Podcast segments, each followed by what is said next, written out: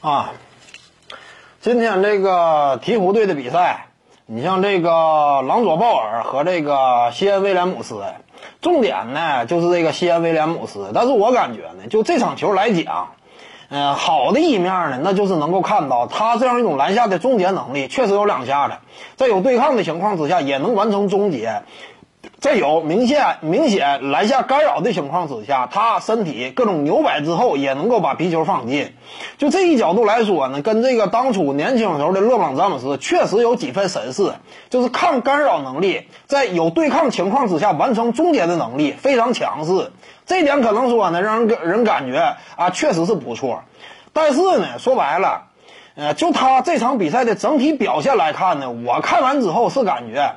还是稍微有点失望的，就是什么真正想看的东西没有看到，真正想看的是什么？是他这样一种不断的啊吃饼扣篮嘛啊跳起来之后抡一个大风车呀，这个没意思。我跟你讲，说白了吃饼扣篮这种事儿，那卡佩拉还能干呢？那卡佩拉受到外界那样一种高的期待了吗？没有啊。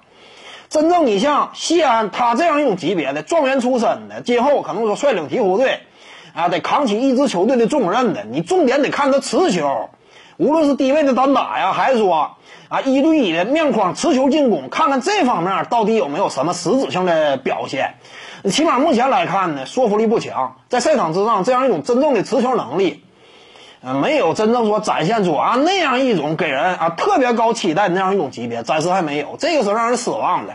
就今后能不能什么时候看看一看？他在持球这块到底行不行？因为以他的身高来讲，并不是那么出众，就是两米左右，两米左右的身高。如果说他持球这块，呃，说服力不够的话，没有那么特别突出的话，那这个未来你光指着吃饼啊，那这不是说一个状元，一支球队当家核心的领袖，真正应该干的，对不对？还得看他持球。起码目前来看，呃，这个还是有待这个进一步考验的。各位观众要是有兴趣呢，可以搜索徐静宇微信公众号，咱们一块儿聊体育。中南体育独到见解就是语说体育，欢迎各位光临指导。